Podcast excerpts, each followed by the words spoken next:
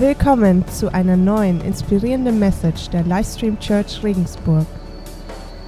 Sehen, wir hatten vor zwei Wochen, unsere Kirche ist dafür da, die Herzen der Leute zu erreichen. Letzte Woche ging es darum, die Nachbarschaft zu erreichen. Und heute geht es um dieses klitzekleine Thema, wir wollen die Welt erreichen. Und das ist ein ziemlicher Auftrag. Und diesen Begriff Welt habe ich jetzt mal auf, in zwei Sachen aufgeteilt. Einmal kann man darunter ja die Welt verstehen, also unser Erdball mit den verschiedenen Nationen. Und da haben wir natürlich als Kirche auch einen Auftrag. In der Bibel gibt es viele Verse, die uns auffordern, dass wir für die Armen da sind. Es gibt halt viele Länder, die materiell viel ärmer sind wie wir. Und für diese Welt ist unsere Kirche auch da, also für diese Länder. Und wir ganz persönlich als Livestream Church, wir haben ein Projekt in Indien und zwar unterstützen wir in Kerala ein Waisenhaus. Die Eunike kann gerade mal hochkommen, die mag einfach ein paar Takte sagen. Die Eunike ist auch die Ansprechpartnerin für, diese, für dieses Projekt für Childcare. Ähm, ich habe euch auch ein Bild mitgebracht, das ist zwar schon ein paar Jahre alt. Genau, Eunike.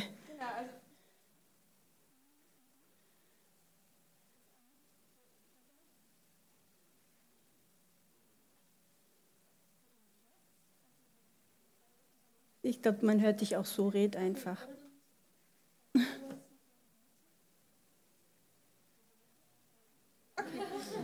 Dann probiere ich so. Also, ähm, genau, ich hatte die Ehre, für ein halbes Jahr da im, im Childcare Home mitzuleben und ja, einfach das Privileg, dabei zu sein, wie den Kindern geholfen wird. Wer es noch nicht kennt, wir, haben, wir unterstützen ein, ein, eine Kindereinrichtung in äh, Kerala, die. Hört ihr mich jetzt? Ah, genau. also, genau, wer noch nicht weiß, wer das, was das Childcare Home ist, das Childcare Home ist eine Einrichtung, die wir sponsern, äh, wo Kinder aufgenommen werden, hauptsächlich Mädchen, die nicht zu Hause wohnen können, aus verschiedenen Gründen. Zum Beispiel, weil sie keine Eltern haben oder weil ähm, die Eltern sie nicht versorgen können, weil sie zu Hause Gewalt erlebt haben, weil sie keinen Zugang zur Bildung haben. Also es sind ganz, ganz verschiedene Gründe und der Vagis und die Mercy nehmen die dann auf und ja, geben ihnen da ein zweites Zuhause. Und es ist wirklich wie in einer Familie, da ist es recht schnuckelig, es sind nur 25 Kinder da, aber der Wunsch besteht natürlich, dass das noch viel, viel weiter wächst. Und es ist einfach mega beeindruckend zu sehen, was da alles passiert. Nur so als kleines Beispiel, ich weiß nicht, ob ihr es mitbekommen habt, im Sommer war eine große Flut in Kerala. Und die Teeplantagen standen unter Wasser, alles ringsrum vom Waisenhaus stand unter Wasser. Aber das Waisenhaus hat nichts abbekommen, gar nichts. Sie konnten sogar in der Zeit, wo die anderen ähm, ja mehr oder weniger weggeschwommen sind, noch an ihrem zweiten Stockwerk weiter bauen, was sie unbedingt brauchen.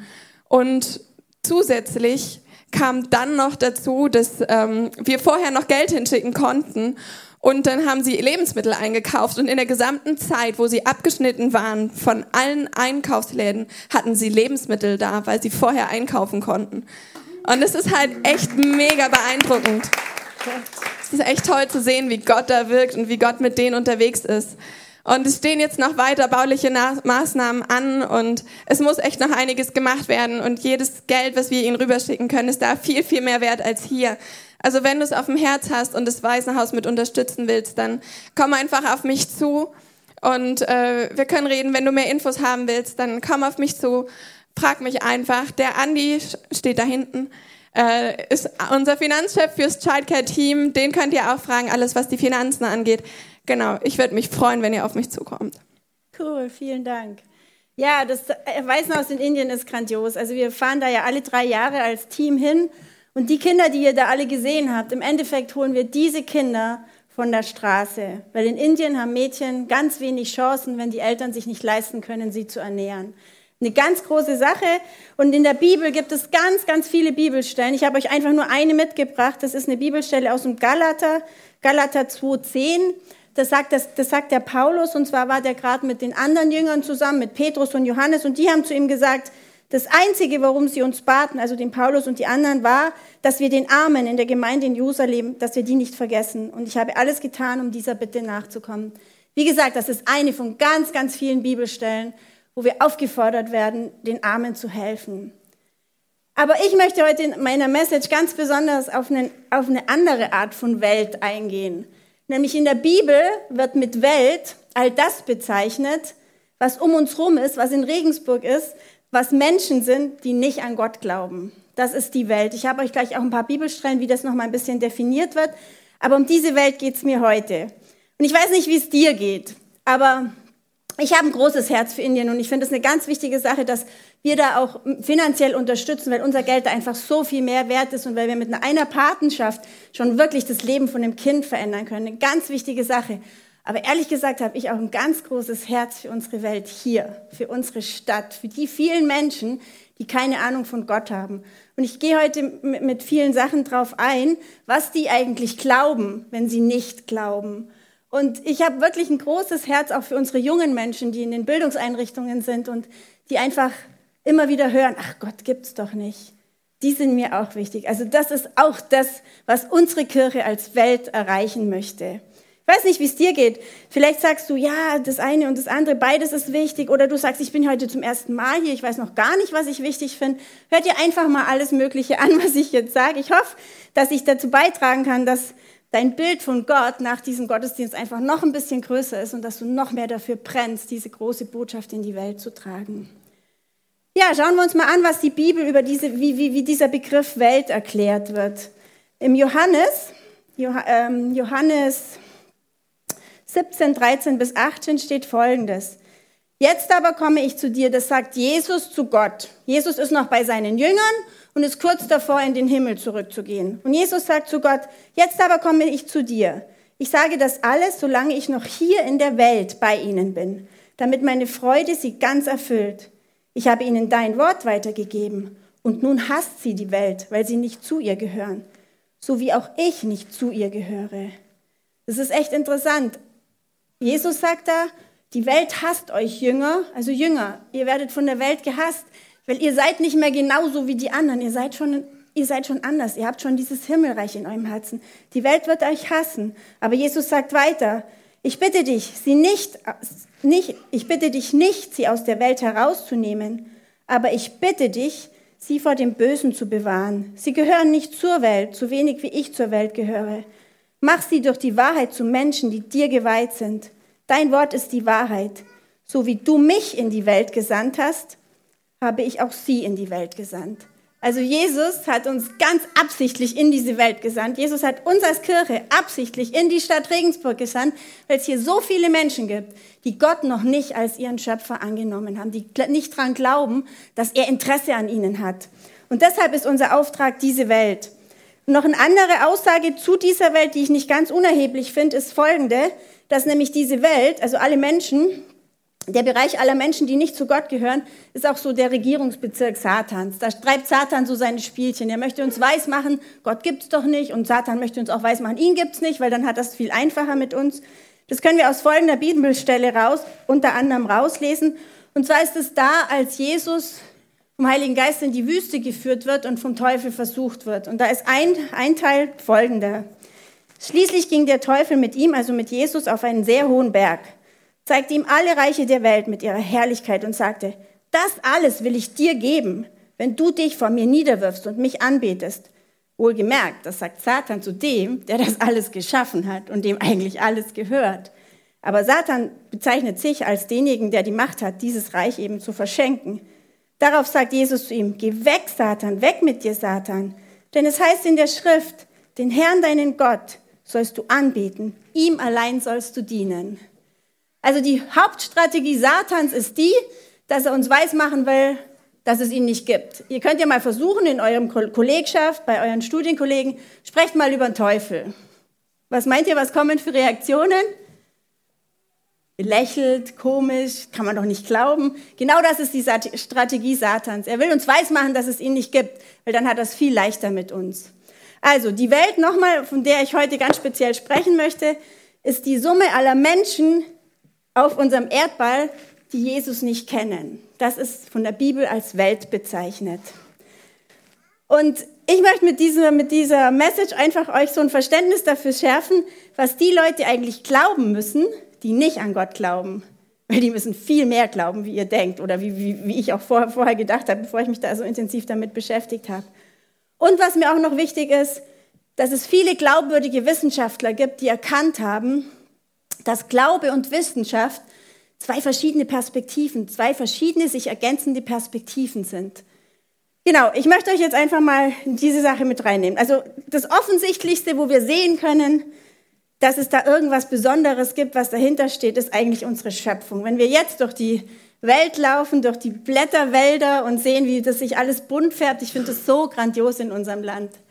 Gregor der Große, das war ein Papst, der hat mal Folgendes gesagt. Es ist erstaunlich, dass die Menschen nicht immerfort loben, denn alles um uns herum ist eine ständige Aufforderung zum Lobpreis. Und wir hatten dieses Jahr so Blümchen auf dem Balkon. Ich habe ein Bild mitgebracht. Und zwar Sonnenhut heißen die. Und ich habe da mal eine abgepflückt und habe die mal wirklich fünf Minuten lang angeguckt. Und ich war so perplex, was da alles drinsteckt. Weil die haben so ganz große Dolden. Und das Witzige ist, das sind lauter so Stacheln. Und die unteren Stacheln, die sind orange und werden dann nach oben immer heller. Und zwischen diesen Stacheln sind nochmal lauter kleine Blumen. Und auch die Blätter, also meine waren viel schöner wie die. Also die Blätter, diese, nein, also die Blätter hatten auch noch mehr Farben, aber ich habe sie leider nicht fotografiert. Also allein wenn wir einfach ins Detail gehen in unserer Natur, dann müssen wir schon merken, wow, was steckt da für eine geniale Schöpferkraft dahinter. Ähm, aber ich habe mich dann echt gefragt, was lief schief? Wie kommt es, dass trotzdem, dass wir das alles sehen können, so viele Menschen nicht an diesen Gott glauben können? Was ist schiefgelaufen? Es gibt so viele Indizien, die an diesen, auf diesen Schöpfergott hinweisen. Dann habe ich mich gefragt, wieso, wie kann es kommen, dass an unseren Schulen, Universitäten, Bildungseinrichtungen so viel Ehrgeiz darauf verwendet wird, gegen Gott zu argumentieren? Und ich habe mich gefragt, was, was, was stimmt da nicht? Und dann ist mir ganz klar geworden, Naturwissenschaften sind kein Ersatz für Gott, sondern einfach ein Hinweis zu Gott. Und ich habe euch jetzt viele Gedanken aus einem äh, Vortrag von einem Professor, Professor Dr. Thomas Schimmel, das ist ein Nanowissenschaftler an der Universität in Karlsruhe mitgebracht. Ich hoffe, dass es euch einfach genauso geht wie mir, dass ihr einfach, wenn ihr diese Zahlen hört, noch mehr begeistert seid von diesem Gott und es noch für wahrscheinlicher haltet, dass dieser Gott uns erschaffen hat, uns liebt, alles für uns gegeben hat und dass wir das echt mit ganz großem Selbstbewusstsein auch in die Welt tragen können. Auf jeden Fall, dieser Dr. Thomas Schimmel hat Folgendes gesagt. Er hat gesagt, Mitte des letzten Jahrhunderts gab es noch sehr viele Leute in der Fußgängerzone, die gesagt haben, nee, Gott gibt's nicht. Aber in der Welt der Physik ist dann 1965 was ganz Bahnbrechendes passiert. Und zwar ist die kosmische Hintergrundstrahlung entdeckt worden.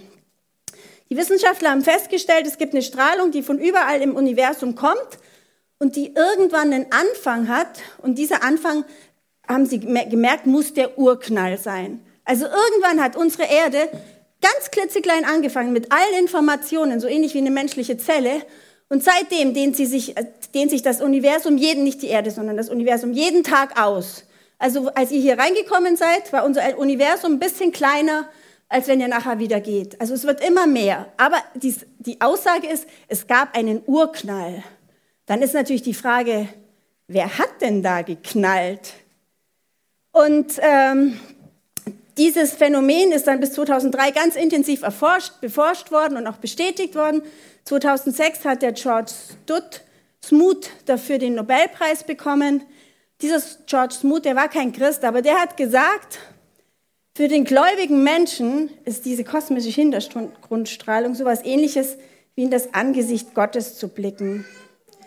Und noch, ich bringe euch jetzt ein paar Zitate, aber ich finde es trotzdem interessant, weil oft sind genau die Namen oder beziehungsweise die Wissenschaftler die Argumente gegen Gott und das stimmt halt einfach nicht. Ich habe euch drei äh, Zitate mitgebracht von den modernen Physikern, von den Größen der modernen Physik, von Einstein, Max Planck und Werner Heisenberg. Der Einstein hat zum Beispiel gesagt, Je weniger Erkenntnis ein Mensch besitzt, desto ferner fühlt er sich von Gott. Der Umkehrschluss, je mehr wir wissen und ins Detail blicken, umso mehr führt uns das zu Gott hin. Der Max Planck hat gesagt, Religion und Naturwissenschaft schließen sich nicht aus, wie heutzutage manche glauben und fürchten, sondern sie ergänzen und bedingen einander. Für den gläubigen Menschen steht Gott am Anfang, für den Wissenschaftler am Ende aller Überlegungen. Und der Werner Heisenberg, das hat dieses ganz bekannte Zitat gesagt, der erste Trunk aus dem Becher der Naturwissenschaft macht atheistisch. aber auf dem Grund des Bechers wartet Gott. Und noch ein paar Jahrhunderte oder Jahrzehnte vorher, ein ganz berühmter Physiker, der Isaac Newton, der hat gesagt, wer oberflächlich Physik treibt, der kann an Gott glauben. Wer sie bis zum Ende denkt, der muss an Gott glauben. Und den einen Punkt, den ihr heute mitnehmen dürft, also das wäre mir wichtig, das ist einer, dieser eine Punkt. Denken und Glauben schließen sich nicht aus. Ganz im Gegenteil, sie gehören zusammen. Und ich finde das echt eine ganz wichtige Aussage, weil ganz oft wird es in unserer Zeit ganz anders dargestellt. Naturwissenschaftler machen nichts anderes, als die Welt zu beobachten. Sie nehmen zur Kenntnis, sie gucken, sie erforschen etwas, was schon da ist, aber sie machen kein Naturgesetz. Wer macht denn die Naturgesetze? Was steckt denn da dahinter? Und Naturwissenschaftler können nur das beweisen, wo sie drüber stehen. Also man kann nur Sachen beweisen, wo man drüber steht. Deshalb ist es total vermessen, wenn wir Gott vermessen wollen. Das geht nicht. Man kann sich das ein bisschen so vorstellen, wie Gott ist hinter diesem schwarzen Vorhang. Und alles davor weist 100% auf ihn hin. Aber wir können ihn nicht erklären, weil er einfach über uns steht. Und unser Denken da nicht dafür ausreicht, dass wir ihn erklären können. Aber alles, was vor diesem Vorhang ist, nämlich die Welt, unsere Schöpfung, die weist mit jeder Pore auf diese Genialität unseres Schöpfers hin. Und das finde ich eine ganz interessante Sache. Ich habe euch ein Beispiel mitgebracht. Zum Beispiel die Naturkonstanten. Was relativ gut erforscht sind, sind die Elektronen, also alle negativ geladenen Teilchen, die in jedem Element sind. Die haben einen ganz exakten Wert von 1,602176 620 mal 10 hoch minus 19 Coulomb. Also eine krasse Zahl, ich habe sie gelernt. eine echt krasse Zahl. Und das Interessante ist, diese Zahl, die bleibt sagenhaft konstant in allen Elementen dieser Erde, überall. Und wenn diese Zahl nur eine Zehntausendste Sekunde schwanken würde, wäre alles Leben auf dieser Welt ausgelöschen. Mensch, Bakterium, alles. Aber das bleibt 100% konstant. Darüber staunen die Naturwissenschaftler auch. Und da gibt es einen, einen äh, Wissenschaftler, der Paul Davis, der hat sich mal die Mühe gemacht, die Wahrscheinlichkeit auszurechnen, dass unsere Erde, unser Leben hier, so wie wir es kennen, durch Zufall entstanden ist. Und zwar hat er das an einem Beispiel festgemacht. Also unsere Erde ist nicht, hat nicht so eine Wahrscheinlichkeit wie, wenn ein Scharfschütze ein 10-Cent-Stück in einem Kilometer trifft, das sagt jeder, kann man doch lernen. Es ist auch nicht so wahrscheinlich, wie wenn ein Scharfschütze ein 1-Cent-Stück in 10 Kilometern trifft. Auch nicht. Es ist auch nicht so wahrscheinlich, wie wenn ein Scharfschütze ein 1-Cent-Stück, 1-Cent-Stück von Regensburg nach, also der Scharfschütze steht in Regensburg, das 1-Cent-Stück ist in Hamburg. Und er trifft. Das ist auch noch nicht die Wahrscheinlichkeit. Es ist auch nicht die Wahrscheinlichkeit, dass er das eine Centstück von Regensburg zum Mond trifft. 384.000 Kilometer. Das ist auch nicht die Wahrscheinlichkeit. Es ist auch nicht die Wahrscheinlichkeit, dass er das 1 Cent von Regensburg zur Sonne trifft. Das sind 8,3 lange Minuten, wobei das Licht 10.000 Kilometer in einer Sekunde schnell ist. Also pff, Wahnsinn, eine total lange Zeit. Aber die Wahrscheinlichkeit ist es immer noch nicht. Sondern die Wahrscheinlichkeit, dass hier alles so wie es ist, durch Zufall entstanden ist, ist so groß wie, wenn ein Scharfschütze von Regensburg quer durch unser ganzes Universum ein 1-Cent-Stück trifft. 10.000 Millionen Jahre. Hier schießt er, in 10.000 Millionen Jahren trifft es das 1-Cent-Stück. So groß ist die Wahrscheinlichkeit, dass all diese Naturkonstanten durch Zufall genau so passen, wie sie sind. Und Leute, genau das glauben all die Menschen um euch rum, die nicht an Gott glauben. Und mich hat es echt erschüttert, wo ich mir gedacht habe, boah, Manchmal tun die Leute so, man kann doch nicht an Gott glauben, kann doch nicht an die Wunder der Bibel glauben.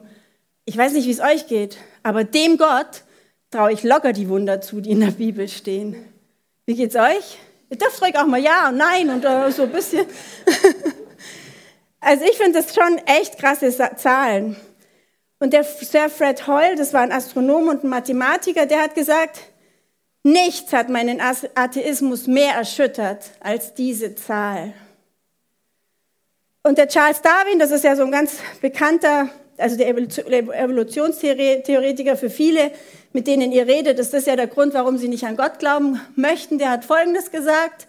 Der hat gesagt, was hat er denn gesagt? Das habe ich ehrlich gesagt nicht aufgeschrieben. Das muss ich ja ablesen. ah, ich habe niemals die Existenz Gottes verneint. Ich glaube, dass die Entwicklungstheorie absolut versöhnlich mit dem Glauben an Gott ist. Die Unmöglichkeit des Beweisens und Begreifens, dass das großartige, über alle Maßen herrliche Weltall ebenso wie der Mensch zufällig geworden ist, scheint mir das Hauptargument für die Existenz Gottes. Ja, was können wir daraus folgern? Was hat es für eine Schlussfolgerung? Also ich glaube, es drängt sich dieser unglaubliche Verdacht auf, dass es da einen Schöpfer gibt, der uns wollte, der wollte, dass hier Leben entsteht und noch viel mehr, der wollte, dass wir mit ihm in Kontakt treten. Im Laufe der Menschheitsgeschichte ist der Mensch in seiner Eigenansicht immer kleiner geworden. Irgendwann hielt er sich mal für den Mittelpunkt der Erde. Irgendwann hat er dann gedacht, die Erde ist der Mittelpunkt, aber dann hat er gemerkt, dass die Erde eine Million Mal in die Sonne reinpasst. Und dann hat er gemerkt, oh, die Sonne ist nur, eine von Abermillionen, ist nur einer von Abermillionen Planeten in unserem Universum. Und dann hat er gemerkt, oh, sowas wie unsere Milchstraße gibt es noch ganz oft. Also ihr merkt schon, irgendwie sind wir vernichtend klein. Und dem Universum sind wir komplett egal. Ob wir hier leben oder nicht, ist dem Universum total egal. Aber dem Schöpfer des Universums ist es nicht. Und das ist die krasse Botschaft. Und die Botschaft der Bibel geht ja noch viel, viel weiter.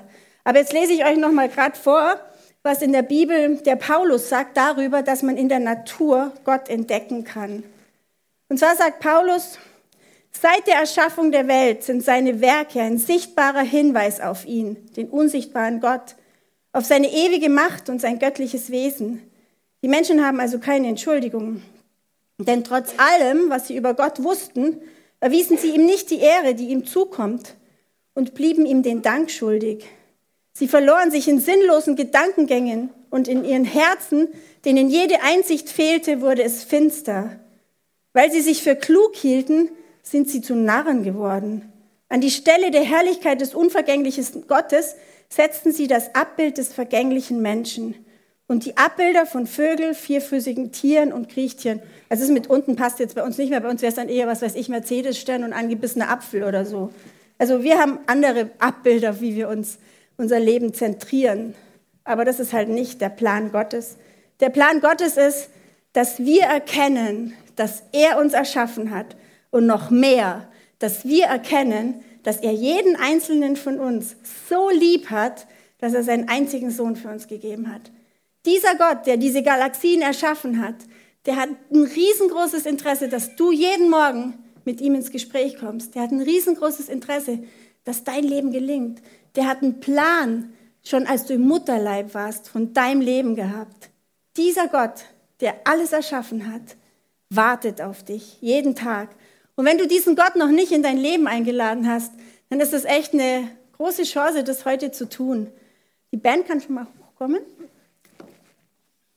Ähm, also ich glaube, damit ist unser Auftrag als Kirche nochmal klar umrissen.